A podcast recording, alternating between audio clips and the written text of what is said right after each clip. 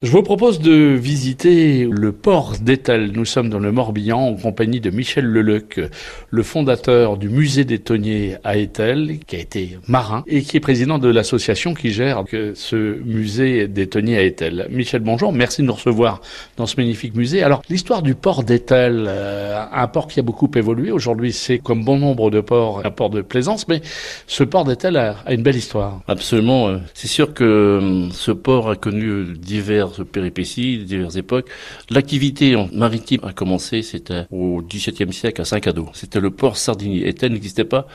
C'était une petite bourgade qu'on appelait Saint-Pierre d'Erdevenne. Alors ensuite, ben, les bateaux, ils, descendaient Saint-Cado en rivière, ils pêchaient la sardine dans la baie d'Etel. C'était juste à la limite de la barre d'Etel, vers Graff. Et ils rentraient, ils rentraient. Et à un moment, ils en avaient marre, certainement, pendant des décennies, de faire ce trajet Saint-Cado et Etel, enfin, la barre d'Etel.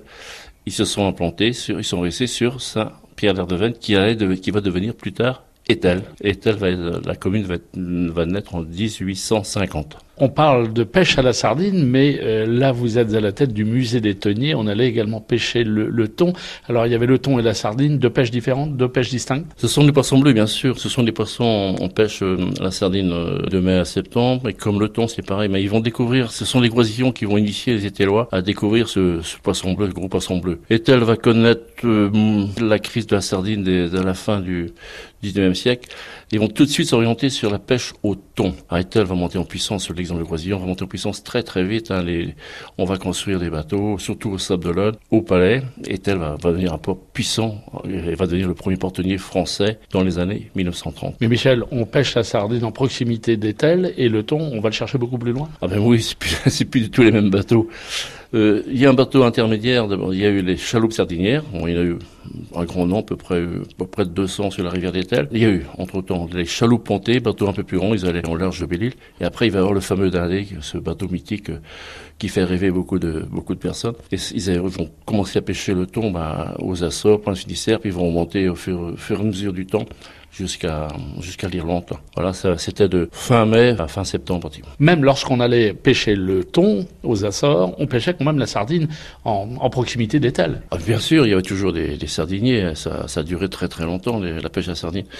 On raconte, il y a plein de petites anecdotes. Euh, et comment qu'on protégeait la sardine du soleil Et on a découvert, d'après les certain nombre d'écrits, on protégeait la sardine avec de la fougère. C'était super. On a rapporté d'autres informations.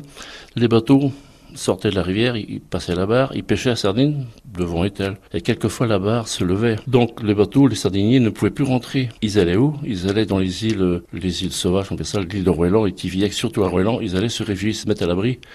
Mais que faisaient-ils de leur pêche? Et donc ils venaient débarquer leur pêche sur les villages côtiers qui existent toujours, comme Kérouriec, comme euh, Carmini, façon de parler, et Magouero, voilà, voilà Magouero, dont les agriculteurs venaient chercher la sardine, puis avec leur charrette, puis ils allaient distribuer peu dans le village.